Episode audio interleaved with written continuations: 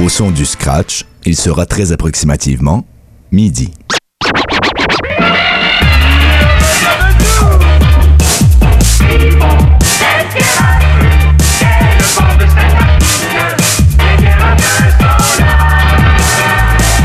CIBL 105 Montréal.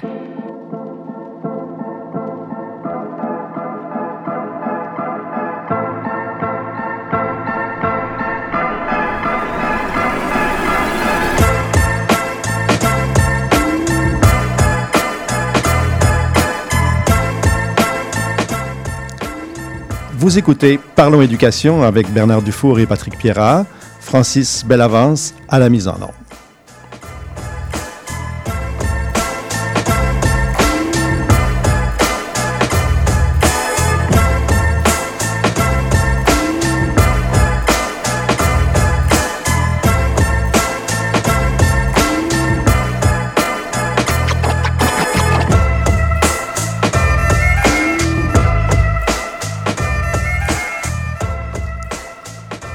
Mesdames et messieurs, bonjour et bienvenue à cette nouvelle édition de Parlons éducation. C'est avec grand plaisir que nous vous recevons aujourd'hui dans nos studios ici à Montréal, sous le beau soleil automnal. Bonjour Bernard. Bonjour Patrick, j'espère que tu vas bien. Parfaitement bien. Et toi? Bon. Ben oui, ça va super. nous recevons aujourd'hui un chroniqueur invité. Oui. Qui est autour euh, de la table avec nous. Aujourd'hui, on reçoit Sébastien Bernier, euh, que nous avons déjà rencontré euh, ce printemps. Et Sébastien va venir euh, parler de collaboration, l'importance de la collaboration quand on est enseignant et qu'on souhaite élargir nos champs d'intervention avec d'autres professionnels pour la réussite des élèves. Alors, on va y laisser la parole tout à l'heure. Ben oui, tout à fait. Bonjour, Sébastien. Bonjour. Alors, Commençons par les, actualités, comme d'habitude. Bernard, euh, bon, je peux commencer ou tu commences? Alors, vas-y, vas-y, Patrick. Oui, bon. Euh, cette semaine, on, apprenait que euh, souvent, dans les écoles, les écoles offrent aux enfants de visionner des dessins animés, des films, de jouer à des jeux vidéo comme des récompenses pour euh, le travail bien fait ou des passe-temps. Hein. Euh, ça peut être aux pauses, euh, au dîner, au service de garde, quand il pleut, des trucs comme ça. Donc, ça, ça, amène les enfants donc à visionner des, des, des choses. Et les parents se questionnent quant à la pertinence de ce genre de pratique dans les écoles, au moment où on, connaît de mieux en mieux les, euh, les dangers euh, qui peuvent être liés euh, à un excès mm-hmm. d'écran numérique pour les enfants. Et donc, il y a un centre de services scolaires, les Bois-Francs pour ne pas le nommer, avec le, le, centre de services sociaux de sa région. Ils ont conçu un guide intitulé L'utilisation du numérique en loisirs ou récompense est-ce un bon choix? Alors, c'est une question qui est posée euh, à l'ensemble des écoles du Québec, hein, parce que les pratiques sont variables d'une école à l'autre, mais il n'en mhm. reste pas moins que euh, c'est une façon facile d'occuper euh, les enfants. Et bon, Moi, c'est drôle, je te dirais, Patrick, que c'est un petit peu la même chose qui revient au fil des années. Hein. À mon époque, c'était le cinéma ou c'était d'autres choses. Alors, moi, je pense que c'est quelque chose qui va toujours être là, ce genre de questionnement-là. Les parents on, peuvent avoir un regard critique sur les activités qui sont retenues par les enseignants, ça c'est clair. Puis évidemment, il y a toujours une régulation à faire, j'imagine, avec les directions d'établissement et le personnel. Absolument. Moi, je, je, trouve ça intéressant quand les gens questionnent ça. Évidemment, ça nous permet souvent de se réajuster. Là. Mais dans 10 ans, 15 ans, quand on aura dépassé l'ère du numérique, ça sera peut-être autre chose aussi en même temps. Évidemment, ça va, tout ça évolue avec, Alors, tout ça évolue euh, avec le temps. Par contre, euh, bon, il y, a les aspects pédagogiques du numérique, puis il y a les aspects euh, plus ludiques. c'est là que peut-être la question se pose. Quand j'étais à l'école, nous autres, on faisait des chorales. Alors, est-ce que des fois, ma mère trouvait qu'on chantait trop? Ah, c'est sûr que quand on regarde des, des, des vidéos sur, sur, sa tablette, on chante pas beaucoup, on dérange personne. c'est un peu le but de ça. Alors, qu'est-ce que tu as retenu dans, ta, dans ton deuxième élément de l'actualité? Alors, ben, c'est vraiment quelque chose m'a qui m'a bien touché en, cette époque un, peu difficile euh, et qui est également un, rapport avec euh, l'Afrique, en fait, avec différents pays d'Afrique. Vous savez Peut-être que les pays du Sahel, hein, on parle du Mali, du Niger, du Tchad, du Burkina Faso, euh, vivent des tensions extrêmes euh, euh, entre leurs armées et les factions djihadistes qui, viennent créer de l'insécurité dans les villages. Et c'est pas le seul endroit en Afrique. Il y a d'autres endroits en Afrique qui vivent le- les mêmes choses, notamment dans l'est de la République du Congo. Et évidemment, comme chaque fois, ce sont les populations civiles qui payent un très très lourd tribut euh, à ces choses-là. On parle ici d'attaques de villages, d'assassinats civils, de déplacements massifs de populations qui fuient euh, avec rien, qui quittent tous tout leurs biens, tous leurs euh, jardins, leurs élevages, etc. et se, se retrouvent sur les routes euh, au- à la merci, dans le fond, de, de, de, de ces, euh, de ces gens armés, etc. Et bon, justement, une, une, il y a des gens qui s'occupent quand même de, de, de ces, personnes déplacées. Euh, c'est comme ça que l'UNICEF euh, a un programme qui s'appelle l'éducation par la radio. Alors, euh, je trouvais ça vraiment intéressant puisque nous faisons de la radio. Hein, Parler aux gens, c'est un, un privilège que nous avons, nous, ici. Euh, et la radio, ça reste un médium extrêmement euh, facile à, à recevoir et, et- et à produire également.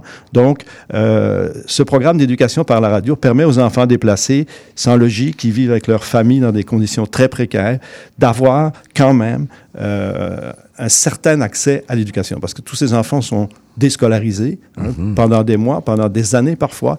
Et donc, ce programme-là leur permet deux fois par semaine euh, d'avoir euh, un contact euh, avec un enseignement, avec un tuteur. Ils se regroupent, il y a des cellules qui sont, sont regroupées, c'est comme une quarantaine d'enfants à la fois qui cheminent à l'intérieur de ça. Alors, je trouvais que ça, ça valait vraiment la peine de le souligner parce que dans, dans notre monde de chaos, il y a quand même des gens qui travaillent pour justement limiter euh, les effets négatifs de tout ça. Alors, je voulais le souligner parce que c'est sûr que c'est l'UNICEF. L'UNICEF, tout le monde connaît ça, mais l'UNICEF, les bras de l'UNICEF, hein, ce sont des gens sur le terrain, ce sont des gens qui euh, se consacrent à ça, euh, parfois au, au péril de leur propre vie ou de leur propre santé. Alors, je pense qu'il faut souligner ça. C'est bien. Alors, merci. De mon côté, il y a deux éléments qui ont retenu mon attention. Le premier, évidemment, euh, et puis on va le vivre dès demain, euh, c'est la grève générale dans le monde de, de, la fonction publique. Puis évidemment, ce qui nous intéresse un peu plus, c'est ce qui touche le monde de l'enseignement, le monde de l'éducation. Alors, même si la FAE euh, a, annoncé une grève davantage plus tard en novembre, on a, le Québec fera face à sa première grève. bon, pour, pour euh, dans le cadre des négociations. Alors demain, tantôt tu vas nous parler un petit peu des impacts que ça a auprès, auprès Quelques des, détails, oui. quelques détails auprès des parents. Mais euh, on recommence cette espèce de... Puis on en a parlé d'ailleurs euh, depuis, le- depuis le début de la saison. On a parlé des conditions de travail des enseignants. On a parlé des conditions de travail des personnels aussi qui gravitent autour de l'enseignement. Puis évidemment, ben là, euh, le modèle de relation patron-employé ou le pat- la partie syndicale, patronale, on est comme encore dans... Ça, évidemment, c'est un commentaire que je, que je passe, c'est purement personnel, qui n'engage pas personne, mais on est encore dans ce rapport d'affrontement, de négociation, puis de grève. Bon. Moi, j'ai connu ça, évidemment, là, puis j'ai comme, j'avais comme espoir qu'on finisse par s'en sortir. Euh, Ça fait, ça fait longtemps qu'on souhaite réinventer ce modèle-là, mais oui, puis je suis toujours un petit peu surpris. je suis trop, toujours un peu surpris quand même de voir que ce sont les enseignants qui défendent la qualité des services dans les écoles. Ça, c'est toujours un, un- c'est sûr que ça a de l'impact dans leurs conditions de travail, dans leur charge de travail, mais ça devrait être l'État québécois qui défende les services euh, des- des- des- qu'on offre aux enfants. Puis les enseignants devraient défendre leurs conditions de travail au regard de ces services-là. Mais c'est l'inverse actuellement. C'est comme si c'est les enseignants qui sont les porte-étendards de à quoi devrait être, une- de à quoi devrait ressembler une école publique, parce qu'on est toujours dans le contexte de une école publique qui est qui est de qualité. inclusive, ju- Ben, équitable, ben, qui est de qualité, avec, le, avec la modernité. Alors, c'est surprenant euh, que de voir comment l'État québécois est pas capable de se situer au regard de ces services-là, puis d'être en attente, parce qu'évidemment, c'est une roue qui revient à, à tous les cinq Ben oui. ans. Alors, euh, écoute, tu avais un commentaire à faire Ben oui, en fait, moi, je voulais juste ajouter quelques petits détails pratiques pour nos auditeurs euh, qui ont peut-être des enfants qui, qui se demandent comment ça va se passer demain. hein. Demain, lundi, c'est- demain la, la, la première grève du Front commun. Hein. Euh, alors, c'est une greffe juste quelques heures. Euh, on vous conseille fortement de vérifier les consignes à votre école ou à votre centre de service scolaire, sur les sites ou, dans les communications aux parents, pour savoir exactement ce qui se passe. Parce que normalement, c'est pas la journée complète. Euh, plusieurs centres de service scolaire ou écoles sont ouvertes en après-midi demain. Donc, ça va être Alors, c'est important d'avoir une bonne demain. communication. Voilà, là, exactement. Pour, pour, pour que s'ajuster. Toutes les écoles publiques du Québec euh, sont euh, touchées, même si euh, leurs enseignants ne sont pas en grève, parce que les enseignants de la FAE qui vont peut-être aller en grève générale fin novembre, ils ne sont pas en grève demain. C'est juste des enseignants Oui. du Front commun. Alors, euh, donc, toutes les, toutes les écoles publiques du Québec sont touchées. Euh, il ne faut pas déposer ses enfants sans, sans, sans savoir qu'il n'y a pas de service de garde le matin hein, pour les petits. Là, ça, c'est vraiment important. Les CPE restent ouverts ne sont pas, sont pas touchés par la grève, mais les services de garde en milieu scolaire le sont, eux. Les cégeps sont touchés par la grève euh, jusqu'à midi demain, et pas les universités. Alors, euh, c'est c'est la, la- la, la belle gerbe de... de, de, de- belle Tout est complexe dans notre monde, hein? C'est la on le sait. c'est la belle gerbe d'organisation qui va se faire dès demain. Pour terminer nos actualités, j'ai retenu aussi que le premier ministre du Québec, M. François Legault, a annoncé qu'il y aurait une création d'une attestation d'études professionnelles pour quatre métiers dans le, dans le secteur de la construction.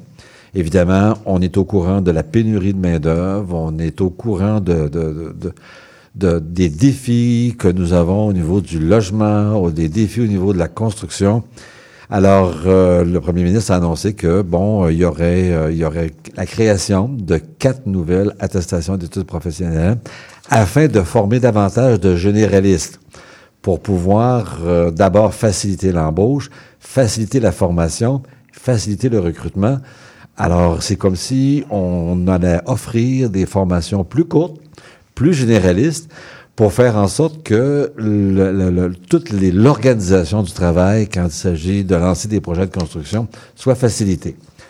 Alors, l'accueil a été plutôt mitigé par, euh, par l'industrie de la construction, les représentants syndicaux, évidemment, parce que eux autres, euh, au fil des années, ont pensé qu'un briqueteur, euh, c'est une compétence particulière, un frigoriste, une compétence particulière, puis un, un charpentier.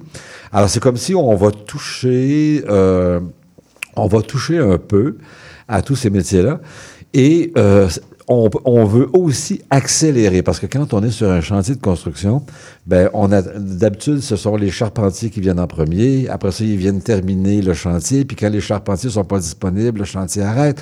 Alors, ça devrait accélérer certaines constructions, puis diminuer le temps mort. Mais une fois que j'ai dit ça, là, euh, euh, je suis pas un spécialiste de ça, mais l'objectif du, du, du premier ministre, c'est de faire en sorte que ça aille plus vite et qu'on ait aussi des standards de qualité, mais euh, il y aura du travail à faire avec les représentants de ces, de, de ces métiers-là, parce qu'on sait que l'industrie de la construction au Québec, c'est un gros secteur de l'économie, mais c'est un secteur aussi qui est très réglementé.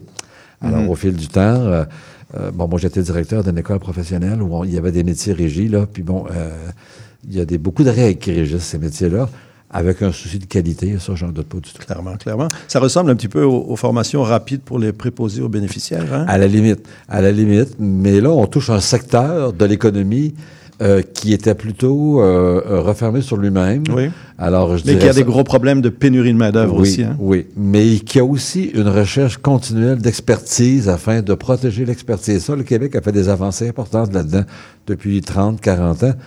Mais là, il va peut-être falloir qu'on assouplisse certaines règles parce que euh, l'industrie de la construction a changé. On est en 2023. On est dans un contexte de pénurie de main-d'œuvre, de vieillissement de la main-d'œuvre, et on manque de personnes. Et on veut raccourcir des formations pour aller plus vite. Alors, c'est ça l'objectif. Et on va voir les résultats que ça va donner, évidemment. Absolument. On continue à observer ça. Alors, j'ai fait le tour de mes actualités. Ben, merci Bernard. Euh, Aujourd'hui, on parle de quoi? On a commencé à introduire euh, Sébastien, donc, euh, qui va faire une chronique sur, sur quel Alors, sujet? a- euh, Alors, c'est à mon tour, euh, Ben oui. Sébastien, de te souhaiter la bienvenue. Merci. Alors, euh, Vas-y. oui. Présente le sujet. Ah, OK, parfait. Alors, euh, aujourd'hui, on va parler de collaboration euh, entre euh, différents services d'un centre de service scolaire. Et cette collaboration-là, évidemment, Sébastien va nous parler de l'importance que ça peut avoir dans l'exercice de sa fonction et éventuellement dans la réussite des élèves euh, qui nous sont confiés par leurs parents, mais on, on est plus dans un contexte de formation générale des adultes. Alors, ça peut avoir des impacts positifs. Alors, euh, Sébastien va nous introduire. Excellent. Et on reçoit, dans la deuxième partie de l'émission, on reçoit Mme Sandrine Zeider-Hoff, qui est cofondatrice, cofondatrice pardon, de euh, l'organisme Musique à l'unisson, qui est un organisme, évidemment, comme son nom l'indique, euh, d'apprentissage de la musique, mais avec vraiment des euh, visées éducatives extrêmement importantes. Donc, ce sera en deuxième partie de l'émission. Alors, on va faire une petite pause musicale et ensuite, on va se parler avec avec. Bernier. Sébastien Bernier.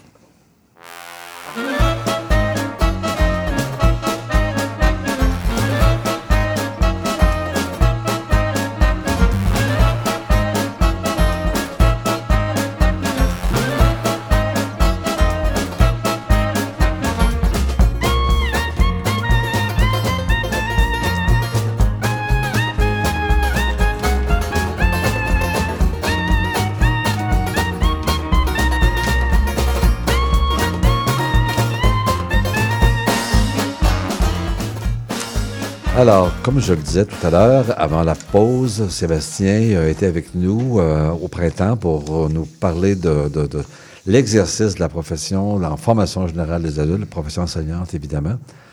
Alors, rebonjour, Sébastien. Bonjour Bernard. Alors, aujourd'hui, Sébastien nous, nous propose une chronique, ce qui est différent d'une entrevue, mais on va quand même pouvoir questionner Sébastien sur euh, le, le sujet qu'il a choisi de nous présenter aujourd'hui. Alors, Sébastien, je te laisse la parole. Oui, Puis évidemment, Patrick et moi, on pourra te questionner au fur et à mesure que tu vas faire ta pas. présentation. On va t'interrompre, ne t'inquiète pas. c'est parfait. Alors, euh, oui, ben, la, la collaboration dont euh, j'aimerais vous parler, c'est le, le- la collaboration entre euh, le- la formation générale des adultes et la formation générale des jeunes. Donc, euh, jusqu'à il y a peut-être une quinzaine d'années, c'était pas possible de sortir d'une école secondaire puis d'aller directement dans un centre d'éducation pour adultes. Ça l'est maintenant. Et euh, malgré tout, euh, la formation générale des adultes reste assez méconnue du grand public, puis même jusqu'à un certain point du personnel scolaire des, du, secteur des jeunes. Donc, euh, les jeunes n'étaient pas super bien orientés une fois qu'ils ne pouvaient pas euh, recevoir leur diplôme au, euh, au secteur des jeunes parce que leur parcours n'était pas tout à fait standard, parce qu'ils avaient pris un petit peu de, de retard. Donc, les options qui s'offraient à eux étaient relativement méconnues de leur part et de la part de leurs parents aussi. Et euh, on remarque euh, dans, les, centres d'éducation pour adultes que la clientèle, euh, que, les, jeunes, je devrais plutôt dire, que les jeunes rajeunissent, si on veut. les, élèves du secteur des adultes rajeunissent beaucoup depuis quelques années. Et puis... euh, Question, oui. à l'éducation des adultes, quel âge, l'âge minimum pour rentrer à l'éducation des Excellente adultes? question. Donc, c'est à partir de 16 ans qu'un élève peut s'inscrire à l'éducation des adultes. Donc, c'est quand même assez jeune. Et euh, dans les centres, en ce moment, apparemment, c'est c'est assez euh, généralisé. Des jeunes de 16, 17, 18 ans, il, il y en a vraiment beaucoup. Donc, c'est cette réalité-là qui, qui émerge depuis quelques années. Euh, bon, ça coïncide un peu avec la COVID, mais je ne sais pas si c'est vraiment causé par la COVID ou si c'est la COVID qui a comme révélé quelque chose qui existait déjà. Mais euh, en tout cas, les, les besoins des élèves semblent euh, différents euh, d'avant. Et euh, de plus en plus de jeunes qui sont âgés de 16-17 ans au secteur des jeunes deviennent comme trop vieux euh, pour être euh, diplômés. Alors, la seule option qui s'offre à eux, c'est la formation générale des adultes, qui est euh, pas très connue. Et euh, quand elle est connue, elle n'a pas tout le temps super bonne réputation. Euh, ce qui s'explique, mais ce qui la, réalité euh, dans les centres change quand même beaucoup. Les services offerts se diversifient énormément. Et ça, c'est quelque chose qui, ça, vaut la peine de, le souligner. Souvent, les mauvaises réputations sont plutôt le fait de l'ignorance. hein. Quand plus on se connaît, je pense plus, on peut reconnaître les points forts et, Ouais. et les- et la qualité des services qui peuvent être offerts. Oui. Ouais. Parce que les, les jeunes qui fonctionnent pas bien dans une école secondaire, souvent trouvent euh, à l'é- à l'école des, des adultes une, euh, la possibilité d'avoir un peu plus de temps pour euh, être en relation avec leur, leur enseignant. Les, les, élèves qui ne fonctionnent pas bien euh, au, au, secteur des jeunes pour X raisons, tous les horizons sont, sont possibles, là. mais euh, disons que ce qui s'il y a un point commun, s'il y a un dénominateur commun, c'est qu'ils ont besoin d'avoir une belle relation avec leur enseignant et de lui faire confiance pour oser des choses en classe puis euh, accepter les, les, erreurs possibles euh, qu'ils peuvent moi, faire. Sébastien, euh, mm -hmm. moi, évidemment, j'ai, comme toi, j'ai été dans le secteur de la formation générale des adultes. Et bon, je suis d'accord avec le fait qu'évidemment que la clientèle a, a, rajeuni, puis même ça a un petit peu dénaturé même la, de qu'est-ce que c'est que l'éducation aux adultes, parce qu'on mm était vraiment dans un contexte maintenant d'éducation secondaire à la limite. Est-ce que la dimension affective de l'école qui symbolise l'échec pour un jeune, ça peut pas jouer aussi, ça que quand un jeune, un jeune ou une jeune a passé 3, 4, 5 ans dans une école secondaire où il est confronté à des difficultés qu'il n'a pas été capable de relever, ce changement-là ne vient pas créer un nouvel espoir? Oui, bien sûr, les, les, les, élèves qui arrivent du secteur des jeunes, puis qui ont, qui ont souffert de, de, de, toutes sortes de choses, qui ont eu un parcours scolaire euh, difficile, en tout cas, euh, ils ont des, des, des, des, blessures, là, je pourrais dire. Là. Ouais, euh, oui. Quelqu'un qui, quand on les approche pour la première fois, ils savent pas ce qui les attend, puis ils n'osent pas s'ouvrir. Puis, mais au secteur des adultes, on a le, on a le temps de le, de le faire. Et euh, même si, euh, ben, en ce moment, les, centres pour adultes sont assez remplis, là, il y a vraiment beaucoup d'élèves dans la plupart des, centres. Donc, les, classes sont quand même pas mal pleines, mais malgré ça, il y a un temps qui est, qui, qui est alloué, qui est possible, qui est disponible pour permettre de créer un lien avec l'élève, euh, tout en commençant les, apprentissages, mais disons que les apprentissages euh, commencent, mais l'enseignant, il sait que dans le fond, il est en train de créer le, lien. Donc, c'est comme si les apprentissages peuvent, les apprentissages plus, plus costauds, peuvent arriver euh, dans, dans, un deuxième temps, quand on voit que l'élève a des blessures scolaires importantes. Puis aussi, évidemment, moi, j'ai suivi ça un petit peu, il y a aussi une bonification des services. Bon, Patrick et moi, on a fait une carrière en formation générale des adultes. Dans les années 90, il n'y avait pas autant de services qu'il y a maintenant dans un centre d'éducation aux adultes. Maintenant, on reconnaît l'indice l'indice de difficulté d'un élève, ce qu'on n'avait pas à l'époque. Peut-être que peut-être que c'est ça. Tantôt, vous parliez de réputation. Peut-être aussi que l'éducation des adultes a une place prépondérante maintenant dans les services du centre de services scolaires, ce qui n'était pas le cas toujours. C'est de plus en plus reconnu par le centre de services scolaires, par le gouvernement, le ouais. ministère de l'Éducation également. Puis par, puis par, les jeunes eux-mêmes, puis Et... par les enseignants. Mais dis-moi, Sébastien, quand tu me parlais du lien de confiance, est-ce que vous échangez avec les enseignants des écoles secondaires sur comment il se fait que ce lien de confiance-là est fragilisé dans l'école puis qu'il est capable de renaître une fois qu'il arrive dans un centre? On n'en a pas beaucoup l'occasion, je te dirais, parce que les, les, euh, les professionnels qui vont dans les écoles secondaires, c'est plutôt les conseillers d'orientation, les conseillers pédagogiques, les directions adjointes qui vont, euh, en tout cas, euh, dans, certains centres, il y a des, il y a des séances d'information qui se font depuis euh, quelques années où on va à la rencontre des élèves qui ont été ciblés par des conseillers d'orientation qui savent pas mal qu'ils réussiront pas à avoir leur diplôme au secteur des jeunes. Donc, il y a des, il y a des conseillers d'orientation, des directions adjointes qui vont leur présenter les, les services du, euh, du secteur des adultes qui sont de plus en plus euh, diversifiés. Et puis, pour démystifier la chose, comme euh, ça, c'est très, très nouveau parce qu'avant, les enfants, les, les, jeunes sortaient du secteur des jeunes. Bon, OK, j'aurais pas mon diplôme, pas ici en tout cas, mais il n'y avait même pas de, de pas ici. Ouais, ils, ils, sortaient du secteur des jeunes, puis... Ils ne savaient même pas que l'éducation des adultes pouvait leur permettre de continuer à cheminer. Hein. c'est ça, exactement. Puis euh, souvent, il y a plein de perceptions comme quoi euh, l'école des adultes euh, diplôme pas, euh, alors que c'est complètement faux. Et en tout cas, il y, a, il, y a des, il y, a, des, passerelles qui se dessinent là, présentement okay. entre les, les, les, deux secteurs qui sont en train de, de, de créer, mais tout ça vient du, du terrain. C'est vraiment les professionnels du terrain qui dans, ont... Dans ton introduction tout à l'heure, tu disais que maintenant, il y a beaucoup de clientèle. Euh, puis il y a des jeunes qui connaissent, puis même ils sont référés. hein. Moi, je suis sûr que dans les écoles secondaires maintenant, euh, bon, ben, allez, il y a une époque même, on voyait ça comme étant, le jeune voyait ça, voyait ça comme étant comme une opportunité, à la Oui. limite, parce qu'il était malheureux dans son école. Quand, tu- quand il y a beaucoup de jeunes qui, de 16 ans, tu as dit tantôt, hein, Oui. euh, bon, alors ça peut être 16, 17 ans, là, parce que c'est jeune, relativement jeune. Est-ce que, est-ce que, comme enseignant, euh, est-ce qu'il n'y a pas là un malaise dans l'école secondaire qui réussit, entre guillemets, je sais qu'il y a des défis, là, puis je ne veux pas porter un jugement là-dessus, mais nous autres, on se questionnait beaucoup parce que moi, je viens d'une époque où l'âge des élèves, c'était 25, 30 ans. L'éducation aux adultes, c'était, c'était pour ce genre de clientèle-là. Maintenant, on est rendu euh, presque à- Moi, j'ai des collègues qui peuvent dire que maintenant, il y a des centres d'éducation qui sont devenus comme des écoles secondaires, entre guillemets. Là, je ne veux pas porter, je veux pas mettre d'étiquette. Mais qu'est-ce qu'il faudrait faire pour ces jeunes-là, en réalité? Ou bien c'est normal que ce soit comme ça, puis il faut vivre avec ça maintenant? Ben, ce qu'il faudrait faire en amont, je ne le sais pas. Là, Là, OK. Je pense que les, les, au niveau du, du- du secteur des jeunes, il y a des défis euh, importants là, Oui. euh, que, que je connais pas si bien que ça. Mais euh, c'est sûr que euh, après coup, en tout cas, euh, je pense que le secteur, les secteurs, ben non, le, secteur, mais le- les centres d'éducation pour adultes euh, s'ajustent présentement.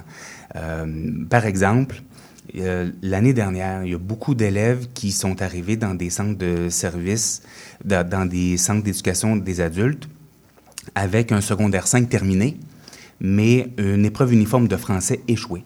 Ah ouais. Alors, euh, OK, ben le, le- normalement, leur parcours euh, au secteur des jeunes est fini, réussi, mais il y a euh, l'épreuve est, est- est pas réussie, donc il peut pas avoir son diplôme d'études secondaires.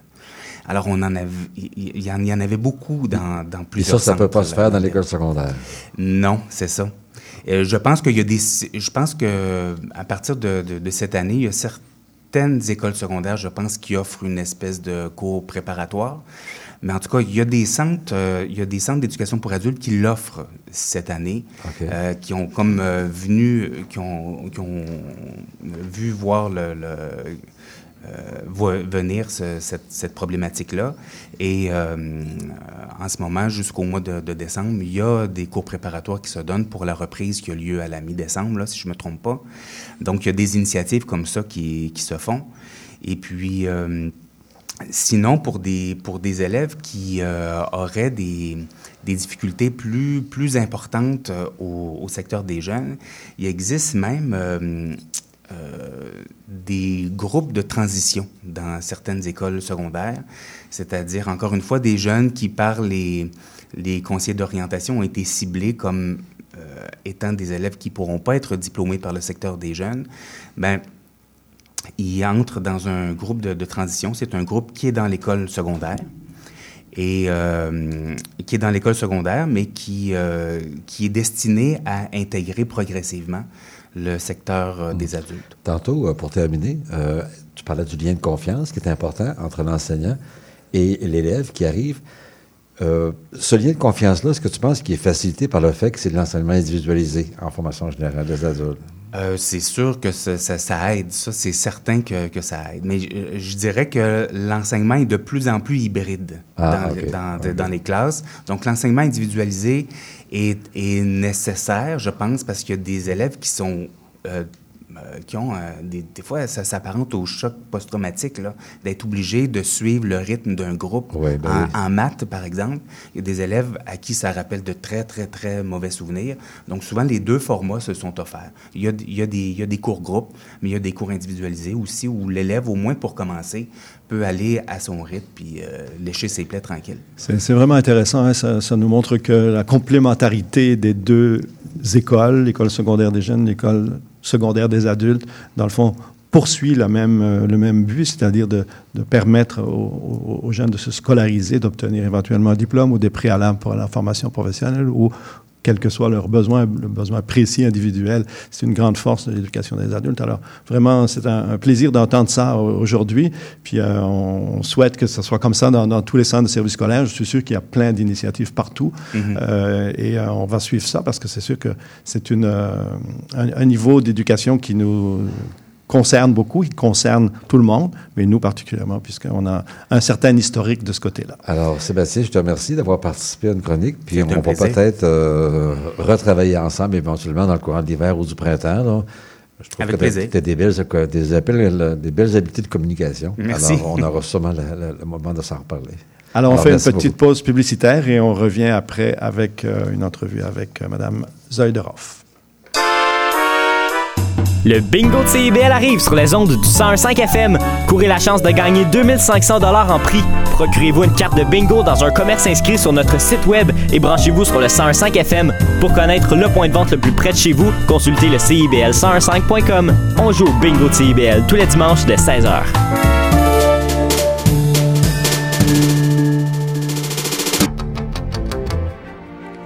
Néo-Québec tous les dimanches de 13 à 15h sur CIBL 101.5. Entrevue, chronique, débat, musique. Néo-Québec, le regard québécois sur l'actualité locale, nationale et internationale. Dimanche 13h-15h sur CIBL 101.5. Animé et réalisé par votre serviteur Cyril Equala.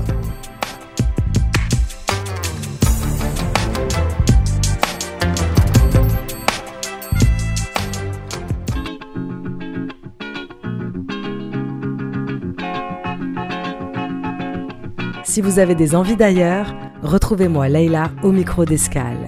Au rendez-vous, l'actualité musicale, des découvertes, mais aussi de grands classiques. De l'afro-funk aux sonorités caribéennes, en passant par la samba et le jazz. Laissez-vous transporter par un tour du monde en musique. Tous les samedis à 9h sur CIBL 101.5. CIBL 101.5 Montréal.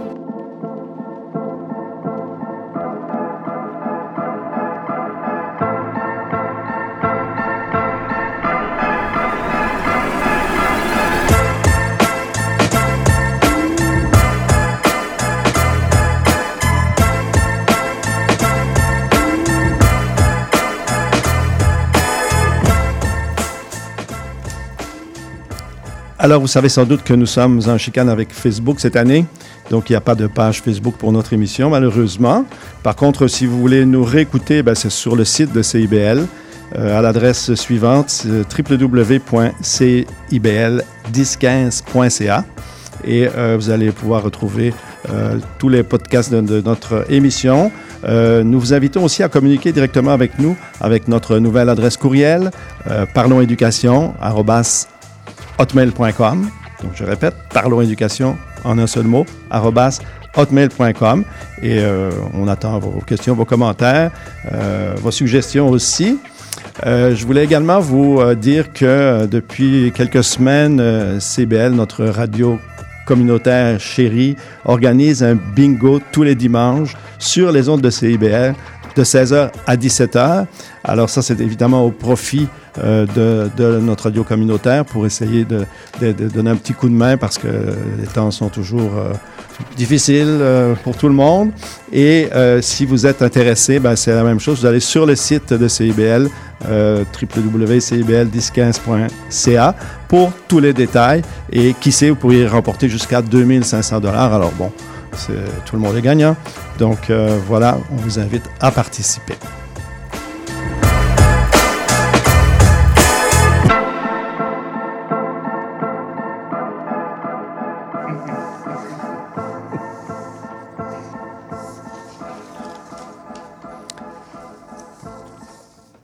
Alors, euh, nous recevons maintenant Madame Sandrine Zoideroff, qui est cofondatrice, cofondatrice, j'ai de la difficulté avec ce mot-là aujourd'hui, cofondatrice de l'organisme Musique à l'Unisson, qui en est également la directrice générale, qui est aussi une chef d'orchestre. Madame Zoideroff, bonjour. Bonjour. Très heureux de vous recevoir euh, dans notre émission. Euh, Pouvez-vous nous dire un petit peu en quoi consiste le projet de Musique à l'Unisson? Euh, Qu'est-ce que c'est, Musique à l'Unisson? Ben Musique à l'unisson, c'est euh, justement un OBNL qui a été fondé en 2022 dans le quartier de Villeray avec euh, l'intention de donner l'accès à l'éducation musicale à tous les enfants qui grandissent dans ce quartier-là. Euh, donc, vous avez dit, je suis cofondatrice, on est deux, effectivement, qui avaient cette idée de, de répondre un peu ce qu'on a vu ailleurs dans d'autres projets, dans d'autres quartiers, puis qu'on sait efficace pour l'éducation des jeunes, mais de l'appliquer dans notre propre quartier, dans notre propre communauté. Ah ben oui. Et, qu'est-ce, qui vous a amené à faire ce, genre de projet? Quels sont les déclencheurs? Euh, pourquoi faire ça? Pourquoi? Ben, euh, moi, j'ai une formation de musicothérapeute, donc euh, j'ai étudié longtemps les bienfaits de la musique en général. je l'ai enseigné longtemps aussi, justement, dans des, des, approches un peu similaires à ce qu'on fait dans Musique à l'unisson. puis j'avais vraiment envie de d'apporter ça dans ma propre communauté. En fait, je me suis trouvée souvent et longtemps à enseigner dans des communautés qui sont un peu plus éloignées, euh, des quartiers qui sont identifiés comme vulnérables, par exemple. Euh, mais je voyais que dans mon propre quartier où mes enfants grandissent, il n'y avait pas de telles opportunités. Et je vois aussi que mes enfants ont des, des, voisins qui sont vulnérables, euh, qui ont des difficultés, qui habitent dans des HLM, qui grandissent dans des conditions tout à fait diverses, en fait. Euh, on soupçonne pas que Villeray est un quartier très mixte, donc, je me suis dit qu'une approche telle que celle que j'ai pratiquée pendant longtemps pourrait avoir euh, des bienfaits dans mon propre quartier aussi. Justement, euh, quand vous parlez d'approche, euh, quelles sont les approches de musique à l'unisson avec ces, ces, clientèles qui sont variées, si je comprends bien, ces enfants qui sont de tous horizons? Oui, euh, on enseigne aux enfants en groupe. En fait, ça, c'est la première particularité. Parce qu'on pense que l'apprentissage de la musique, oui, on va apprendre euh, des techniques musicales, euh, des, la, de la position de l'instrument, à lire les notes et tout ça, mais on apprend aussi à vivre ensemble en apprenant à jouer d'un instrument. Euh, parce qu'il y a des qualités essentielles à jouer en groupe qui ont des bienfaits, des bénéfices sur le reste du développement de l'enfant. Donc, on développe l'écoute, on développe attendre son tour, on développe respecter l'autre, l'encourager aussi, parce qu'on travaille toujours des résultats de groupe. Euh, donc, s'il y en a un seul qui a réussi à jouer toute la pièce, toute la ligne, ben sans le groupe, on n'a pas le résultat d'ensemble, puis l'effet est moins grand. Donc, euh, on travaille vraiment à travailler en collectivité nos, nos objectifs. Puis, ce qu'on a développé aussi dans Villeray, c'est qu'on enseigne les instruments dans les écoles en parascolaire. Donc déjà, on a des petits groupes dans les écoles. Puis depuis cet automne, on a un orchestre de quartier. Donc une fois par semaine, tous les groupes de ces écoles-là sont invités à se rejoindre au centre communautaire du quartier, qui est le Patro Villeray, dans notre cas. Et ils pratiquent tous ensemble. Donc euh, en, encore plus grand groupe. Puis ce vise, c'est que les jeunes sentent un sentiment d'appartenance avec leur instrument, avec leur orchestre, avec éventuellement la communauté musicale de Montréal, puis que ce sentiment-là développe une espèce de sentiment d'appartenance à une grande collectivité musicale qui est hyper positive dans la vie des jeunes. Alors moi, j'avais une question pour vous. Dites-moi, euh, quand vous avez, euh, bon, ben, j'imagine que vous avez un, comme un offre de service. Comment, comment ça fonctionne, par exemple, pour un parent qui serait intéressé à ce que ses enfants participent à ce genre de projet-là? Bon, alors, euh, étant en développement, on est un organisme tout jeune. Il y a des choses qui vont très vite quand on, quand on est un nouvel organisme. Euh, puis il y a des choses qui prennent du temps. Donc, euh, on a été très chanceux dès le début de constater qu'il y avait vraiment un besoin dans le, dans le quartier, il y avait une demande. Donc, rapidement, en fait, le, le patron Villeray que je mentionnais tantôt a accepté d'être notre partenaire pour la mise en place des activités. Donc, pour l'instant, les inscriptions se passent comme un, un cours euh, régulier du patro, ah. soit au patro qui est le centre communautaire ou dans l'offre parascolaire que le patro déploie dans les différentes écoles où on donne le projet. Euh, sinon, ben c'est ça. Après, ça c'est pendant que notre OBNL se met sur pied puis développe éventuellement un autre modèle euh, d'inscription, mais ça c'est à voir avec dans le futur. Mais pour l'instant, tout se passe par le patro. Ah bon. Je vous remercie. Ben oui, ben oui. Euh, ces jeunes, euh, quel âge ont-ils? D'où viennent-ils? Euh, est-ce qu'on a un petit portrait robot de... Oui, on a un petit portrait. On a presque presque 80 jeunes cette année qui suivent des cours d'instruments avec nous. Donc, euh, il y en a certains qui partagent leur instrument. On est encore à la recherche d'instruments pour en avoir assez pour chaque jeune, mais on y est presque. Euh, donc, ces jeunes-là, ils sont en deuxième année et plus. Euh, sont d'âge primaire, mais voyez, on en a des sixième année, puis on espère les garder l'année prochaine. Donc, on sera pas euh, fermé à accueillir des élèves du secondaire éventuellement. Euh, puis, comme je disais, ben, ils sont issus du quartier Villeray. On travaille avec les directions d'école pour les inscriptions, puis euh, on essaie de garder toujours des places réservées pour des jeunes qui en auraient vraiment besoin. Donc, en partenariat avec les directions d'école, on va euh, discuter de, de savoir de prioriser quelques jeunes qui ont vraiment des besoins économiques. Mais sinon, l'offre par le patro nous permet d'offrir les cours à un très faible coût. Euh, donc, ça reste très, très accessible. On parle de 6 dollars par cours. On fait des sessions entre 10 et 12 semaines. Donc, ça reste très accessible pour un cours d'instrument. Là, on parle d'instruments. euh, on apprend le violon, l'alto, le violoncelle. Les enfants ont accès à un vrai instrument qu'ils peuvent apporter chez eux. Euh, si on compare à un cours privé qui se donne entre 50 et 80 dollars de l'heure, on reste très, très, très accessible. C'est le but du projet. Alors, moi, j'ai une question additionnelle, Patrick, s'il vous plaît. Oui, vas-y. Bon, j'imagine que pour vous, euh, vous pensez que la musique, euh, ou l'apprentissage de la musique, ou l'apprentissage d'un d'un instrument de musique, c'est important. Euh, comment vous voyez ça, l'impact, cet impact-là dans le développement d'un enfant ou d'un adolescent? Et J'imagine que vous êtes habité par certaines croyances quand vous vous engagez dans ce genre de projet-là. Oui, ben j'en suis la première témoin parce que moi j'ai bénéficié d'approches comme ça quand j'ai grandi. Euh, J'étais une enfant extrêmement timide, je m'exprimais très très peu, mais en apprenant un instrument, j'ai eu une façon autre de m'exprimer, de prendre ma place dans un groupe, euh, de développer ma confiance en soi. Donc c'est sûr que en général, c'est un des premiers avantages dont on on parle quand on parle d'apprentissage de la musique, c'est la confiance en soi. Mais on peut passer aussi à toutes sortes d'autres avantages comme l'augmentation de la concentration, de la motivation, de la persévérance, puis le développement d'appartenance à un groupe social qui est positif. On s'inquiète beaucoup pour nos jeunes ces temps-ci qui est-ce qu'ils vont euh, prendre les bons parcours dans la vie, faire les bons choix? Mais je pense que de leur donner un groupe social qui est leurs amis, qui devient leurs amis, un peu comme euh, une équipe de soccer, mais c'est leur orchestre. Ça leur donne déjà des super bonnes bases euh, pour grandir. Ça me fait penser, euh, quand moi-même, j'étais dans une école secondaire, il y avait certains de mes amis qui étaient, qui étaient moins intéressés à l'école, mais qui s'impliquaient beaucoup dans un orchestre, de- de- dans des bands, par exemple, puis qui jouaient euh, de la guitare. Puis, euh, est-ce que c'est vous- c'est ça que vous voulez dire quand vous dites que ça permet à des personnes de s'exprimer autrement? Que, que, que ce que propose l'école? Oui, absolument. Euh, on est inspiré par l'approche El Sistema. C'est un, un programme musical qui est né au Venezuela avec le premier objectif de prévenir la criminalité chez les jeunes. Vous avez Ah, un grand, ok. grand problème de gang de rue chez les très jeunes. Et ils se sont dit, on va occuper les jeunes d'une façon tellement prenante, mais tellement motivante qu'ils n'auront pas le, cou- le, le temps d'aller faire des mauvais coups. Euh, puis ça fonctionne. Ils ont vraiment des bonnes études là-bas qui prouvent les résultats. Donc, euh, c'est sûr que c'est super inspirant de voir des approches comme ça. Puis c'est exactement la même chose qu'on fait. Là, c'est autour des instruments d'orchestre.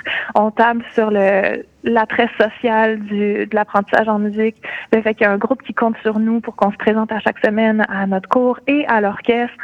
Il y a un niveau d'intensité aussi qu'on aime euh, de ce modèle-là, qui fait que c'est très prenant. Euh, on a besoin de pratiquer à la maison, on a besoin d'aller à notre cours, à la répétition d'orchestre, puis euh, on s'inspire beaucoup de ça sans le répliquer exactement. Euh, c'est un des avantages qu'on trouve de cette approche. Oui. Alors, euh, moi, j'ai compris que vous êtes une personne très engagée. euh, bon, vers la- euh, c'est une évidence pour moi en, en face à la musique, là, mais dans la communauté de- du quartier que vous, dans lequel vous habitez, là, les défis que vous rencontrez, les obstacles que vous rencontrez, les- comment vous comment vous vous, vous, vous pouvez en parler de ça? J'imagine que c'est pas toujours facile de faire ce que vous faites. Euh, non, il y a beaucoup d'heures de bénévolat qui ont passé dans ce projet-là, effectivement. Là.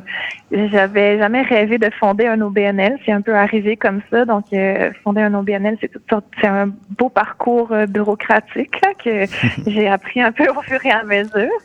Euh, Vous voulez dire, vous voulez que c'est compliqué de faire affaire Oui. avec avec les instances administratives là? Oui, quand même. Il faut s'enregistrer comme euh, comme une entreprise, un OBNL. On vient d'obtenir euh, notre statut d'organisme de bienfaisance qui va nous permettre euh, d'émettre des, des reçus pour fin d'impôt. Oui. Ça a pris 15 mois pour euh, remplir les bons formulaires, euh, faire les bonnes corrections auprès de nos lettres patentes et tout ça. Donc, c'est beaucoup de travail euh, ouais, bureaucratique, des formulaires à remplir.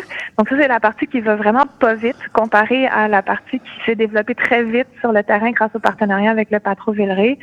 Euh, en deux mois, on avait mis sur pied une offre de cours, tandis que ça nous a pris 15 mois avoir notre statut d'organisme de bienfaisance. C'est des, c'est les défis, je dirais. OK, puis, les euh, raisons ouais. qu'on puis les raisons qu'on vous donne, parce que moi, ça m'intéresse beaucoup, c'est d'essayer de comprendre pourquoi c'est si compliqué de faire quelque chose qui est bon pour les jeunes, dans la réalité. Là. J'ai, j'ai jamais eu un fonctionnaire qui m'a expliqué pourquoi c'est compliqué.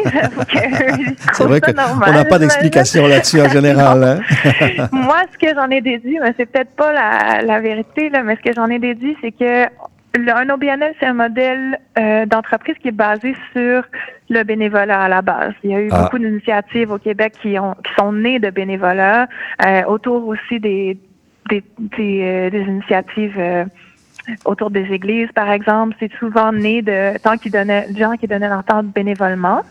Euh, donc, j'imagine que historiquement, il y a ces racines-là qui font que pour fonder un OBNL, c'est comme un nom dit qu'il faut mettre beaucoup d'heures de bénévolat. On compte sur un CA qui est bénévole aussi, euh, ce genre de choses. Ce qui fait que ben, s'il n'y a pas un réel besoin dans la communauté, on va pas mettre tant d'heures de bénévolat. Je pense que c'est un peu comme une épreuve euh, tacite qui, qui fait la, la preuve par l'exemple. L'émergence du besoin. Effectivement, on a vraiment besoin de ça, puis on a assez de gens qui sont prêts à se mobiliser pour ce projet-là, pour le mettre sur pied. OK. Ce qui est notre cas, j'ai pas eu du tout de difficulté à recruter un CA hyper motivé, hyper qualifié pour euh, m'entourer, pour monter ce projet-là. Euh, donc ça, ça va assez bien. Euh, il m'aide à surmonter toutes ces embûches-là. Donc euh, il y, a, y a ça que je, ouais, Que je voulais mentionner comme embûche. Puis sinon, ben c'est tout ce qui est, ben c'est une approche qui existe déjà, comme je vous le disais, El Sistema, ça existe au Venezuela. Il y a d'autres éc- d'autres écoles qui euh, adaptent ce modèle-là dans d'autres quartiers au Québec, mais c'est toujours de trouver, ça va être quoi la couleur dans notre quartier, euh, comment on se débrouille avec cinq écoles qui sont éloignées les unes des autres pour réussir à les rassembler autour d'un projet, puis surtout comment on réussit à faire connaître le projet euh, aux familles qui en ont réellement besoin, donc qui sont peut-être plus éloignées des façons de communiquer traditionnelles, comment on leur fait connaître le projet, puis on leur donne accès. C'est intéressant. Dites-moi, euh, puis ça, ça, ça va être ma dernière question, euh, parce que là, évidemment, moi, ça m'intéresse beaucoup ce que vous faites. Euh, bon, vous savez que Patrick et moi, on vient du monde de l'enseignement, puis j'ai compris que vous êtes enseignante vous-même, là, quand, parce que quand on monte la musique, c'est un, geste d'enseignement, ça. Oui, OK. oui, absolument. Moi, Mais je donne des dites-moi- cours d'alto et d'orchestre. Bon, ouais. quand on est enseignant comme vous dans le domaine de la musique, est-ce que vous avez une formation continue? Parce qu'on demande souvent au personnel enseignant de toujours être à la fine pointe de ce qui se passe. Dans le monde musical, à quoi ça ressemble la formation continue d'un prof? Ah, bonne question. Euh, moi, je suis musicothérapeute de formation, alors j'ai un peu dévié de mon champ pour euh, enseigner. Euh, mais je, je pense que ça me donne des qualités de- d'enseignement qui sont justement euh, dans notre enseignement en fait en musical Unison, on, on enseigne d'abord les valeurs qui sont importantes dans le projet plutôt que les compétences. Donc on veut vraiment axer sur l'entraide, sur l'écoute et tout ça. Puis ensuite jouer les bonnes notes, jouer le bon rythme. Donc on enseigne peut-être un peu à l'envers que ce qui se fait traditionnellement. OK. Euh, puis en termes de formation continue, c'est sûr qu'on aimerait payer ça. Euh, on est encore un tout petit organisme, mais c'est sûr que éventuellement on va aller chercher des formations. Par exemple, dans un autre des milieux où je travaille, on a une psychoéducatrice qui vient nous, nous outiller avec les, les cas des élèves qui sont un petit peu plus difficiles ou qui sont résistants. Parce qu'on enseigne en groupe, on a besoin d'une gestion de groupe aussi, donc on se questionne toujours là-dessus. Ce qu'on fait en ce moment à Musical Mission, c'est qu'on se fait des rencontres d'équipe. Donc on pourrait dire qu'on fait de la formation par les pairs, on met en commun nos difficultés, nos trucs, euh, on s'outille ensemble, on a une, une équipe hyper qualifiée en fait. Euh, tout le monde a de l'expérience avec les jeunes, avec les groupes, avec son propre instrument. Donc on est vraiment chanceux de pouvoir euh, entre nous s'outiller puis s'épauler quand c'est un petit peu plus difficile. Ben, ben, moi, j'avais aussi un questionnement par rapport à, à l'avènement de tout ce qui est informatique, euh, technologique. Ça, est-ce que vous vivez les impacts de ça ou vous- votre milieu est quand même protégé de toute cette nouvelle technologie-là qui entoure là, notre monde actuellement, de toute façon? Notre monde et l'éducation des enfants. ça, Oui, oui, le ça? monde, ben, le monde de l'éducation en général. Vous savez que dans le monde de l'éducation, il faut s'adapter euh, dans nos stratégies, les outils pédagogiques, il faut tenir compte de la technologie informatique. Vous, vous n'êtes pas vraiment, vous n'êtes pas euh, impacté par rapport à ce genre de développement-là. Assez peu, je dirais. On enseigne un instrument qui est physique. hein. C'est un, un morceau de bois qu'on tient entre nos mains. Donc, euh, peu importe, euh, ce qu'on pourrait adapter comme technologie, c'est d'enseigner sur des iPads, par exemple, de mettre les partitions sur des tablettes plutôt que de les imprimer sur papier. Mais ça changerait pas beaucoup notre façon d'enseigner en- en- parce que le, le gros, c'est des compétences euh, vraiment motrices, c'est la manipulation d'un instrument, c'est s'écouter. Donc, ça, c'est peu affecté. Je dirais que comment on essaie d'évoluer, c'est avec tout le- l'enseignement qui est un petit peu plus horizontal, en fait, moins magistral. Un cours de musique, traditionnellement, il y a un maître en avant qui dit qu'est-ce qu'il faut faire, euh, puis les élèves écoutent puis imitent. Euh, on essaie d'intégrer quand même des façons plus modernes, justement, d'enseigner, euh, de d'outiller le- l'élève à ce qu'il trouve lui-même la solution avec ses oreilles, avec ses outils qu'on lui a donnés, puis aussi entre eux, donc de, de faire de l'apprentissage aussi par les pairs en les jumelant entre eux. Bon, ben, bon, c'est Extrêmement, intéressant. extrêmement intéressant, Alors, je vraiment. vous remercie d'avoir répondu à mes questions et je vais laisser la parole à Patrick. De toute façon, l'entrevue se termine, mais euh, je, je pense que vous devez nous parler d'un concert qui va avoir lieu très bientôt, le 26 novembre, si euh, je ne m'abuse. Euh, Oui, en quoi ça consiste? Ben, euh, les quatre enseignantes, donc, euh, on a joué au premier concert des élèves en juin dernier, euh, parce que nos élèves étaient tout débutants. Ils ont joué deux belles pièces qui ont fait un grand total de cinq minutes. Alors, on s'est dit, tant qu'à faire déplacer leurs parents, on, leur a joué une pièce en quatuor. Donc, on a deux violons, alto et violoncelle. Puis, on a eu beaucoup de plaisir à faire ça. Donc, on a eu l'idée cet automne de reproduire l'expérience, mais de, justement, faire un concert bénéfice pour la mission de, de musique à l'unisson. Euh, donc, les billets sont en vente. Nous, euh, je vous entendais juste avant, on n'est pas en chicane avec Facebook, donc on a une page Facebook sur euh, laquelle nos billets sont, sont en vente. Et tous les profits vont être versés vraiment à la mission de musique à l'unisson pour nous permettre d'aller chercher les instruments qui nous manquent, puis d'avoir un peu plus de matériel pour développer le projet. Euh, donc, on joue euh, des pièces euh, surtout classiques, très variées, un beau répertoire très ensoleillé pour un dimanche matin, euh, son et brioche, vraiment dans le plaisir avec un quatuor. Donc ça, c'est le 26 novembre. À quelle heure et à quel endroit? C'est à 11h à la Casa d'Italia. Ah oui. Il y aura des croissants et de la musique. Et euh, oui. C'est formidable. Alors, on invite tous nos auditeurs à se procurer des billets sur Facebook et aller euh, soutenir donc euh, la magnifique euh, mission de votre organisme Musique à l'unisson qui est tout jeune, mais déjà euh, plein de promesses. Alors, euh, félicitations pour tout ce travail, Madame Zoiderhoff. Félicitations à vous et à votre équipe. Et on vous souhaite vraiment une euh, bonne continuation. Alors, merci, Merci beaucoup. beaucoup. Merci. Au revoir. Merci, bon dimanche. On fait une pause musicale et on revient avec la question de la semaine.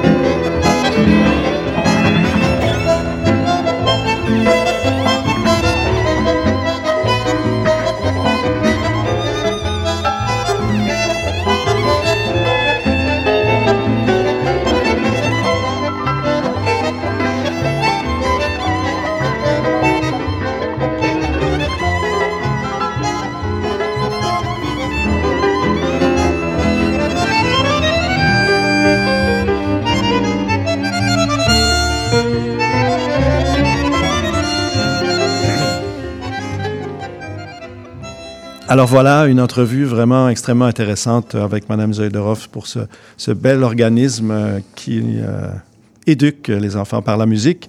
Euh, maintenant, on est rendu à la, au moment où on va poser une question à nos auditeurs. Oui, on est Bernard, rendu, euh, cette semaine, la question, c'est quoi? Alors, la question qui m'a qui m'a interpellé beaucoup, ben, le, questionnement que j'avais cette semaine et que je souhaite partager avec nos auditeurs, c'est quels moyens pouvons-nous mettre en place pour contrer la violence actuelle dans le, mi- dans le monde scolaire? On a eu plusieurs, euh, plusieurs reportages sur des incidents, puis même des accidents, je pense, qui sont arrivés dans nos écoles. Euh, on sait, puis j'en ai parlé il y a deux semaines, que le ministre a investi euh, quand même plusieurs millions de dollars dans des dans des plans où on souhaite, où on veut travailler, en tout cas, à diminuer les impacts de la violence auprès des jeunes. Et je trouvais que, bon, c'est sûr que, qu'on est dans une période pas évidente non plus sur le plan international, parce qu'il y en a question souvent de violence. Mais c'est quand même assez surprenant que dans nos écoles primaires, même vers la fin du primaire et au secondaire, il peut y avoir des gestes qu'on pourrait condamner comme étant violents.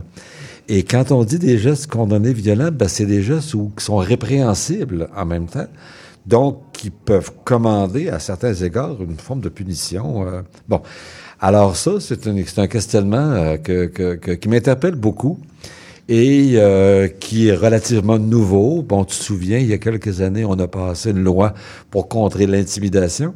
Mais là, je trouve qu'on est rendu à une étape un petit peu plus loin. On n'est plus dans un contexte d'intimidation, mais on est dans un contexte de gestes, souvent des gestes volontaires.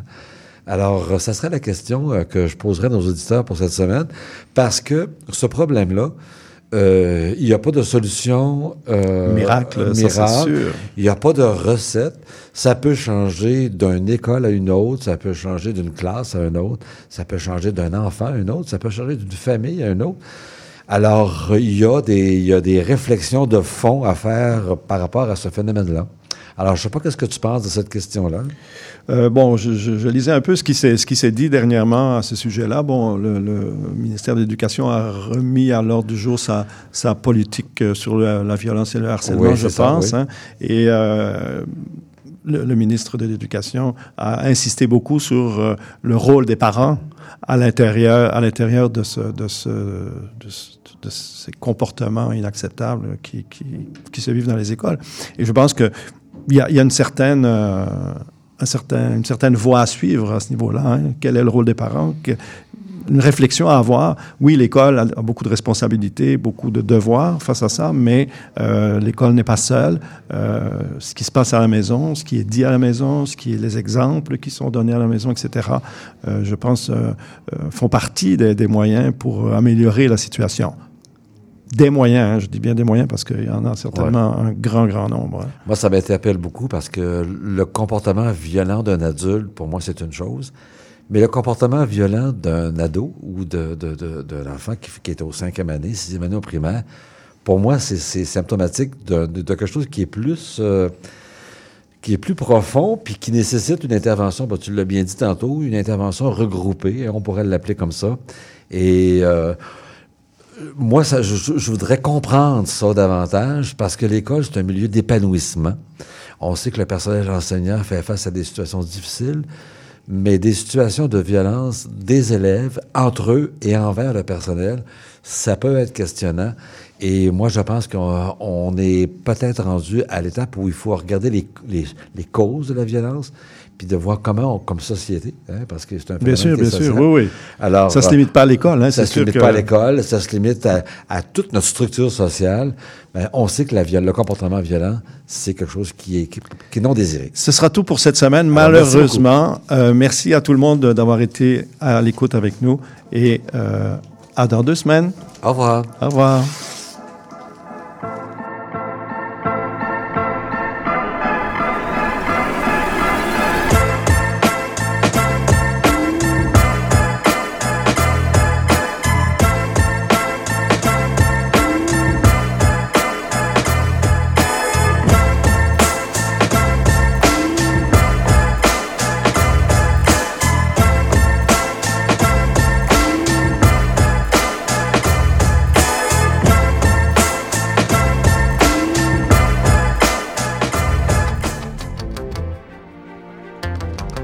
Néo-Québec à la radio, c'est tous les dimanches de 13 à 15h sur CIBL 101.5.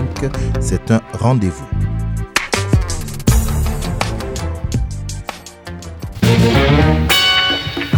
Bonjour à toutes et à tous, ici Charline Caro.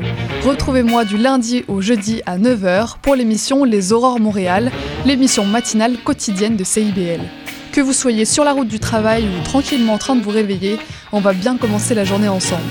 De l'actualité, de la culture, des entrevues, Les Aurores Montréal, c'est une émission pour les curieux et les amoureux de Montréal. Alors on se voit du lundi au jeudi à 9h et le vendredi à 8h en rappel. La devise qui nous soutient n'est plus Québec, je me souviens. On va hurler et déconner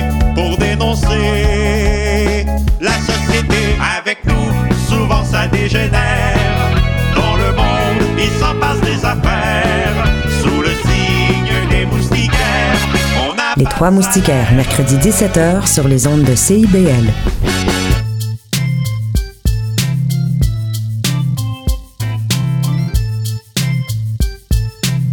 CIBL 101.5 Montréal. Vivre Montréal. Dans la radio communautaire, c'est parce que les gens se sentent impliqués, là, comme une espèce de longueur d'onde. CIBL, au cœur de la vie citoyenne. Né au Québec sur CIBL, c'est tous les dimanches de 13 à 15 heures.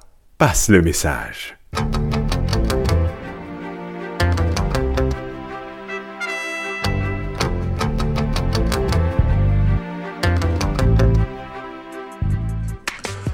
Bonjour à toutes, bonjour à tous. Nous sommes le 5 novembre 2023 et c'est la première édition de Néo-Québec de ce mois de novembre. Mon nom est Cyril Écoile. Aujourd'hui, nous allons vous parler de plusieurs sujets. Je ne vous dis pas, on va parler ben, d'humour et diversité. Ça, c'est avec Patrick Roson et Tracy Polotte de la Fondation Dynastie. Et quand je dis Patrick Roson, on parle de Patrick Roson de Juste pour rire. On va parler entrepreneuriat avec euh, une dame, euh, soit de El Malem, qui est une entrepreneur euh, bien en place, qui va nous expliquer deux et trois choses. On va parler évidemment littératie financière avec euh, Annick Kwechegamo du Code F. Vous savez que le mois de novembre, c'est le mois de la littératie financière.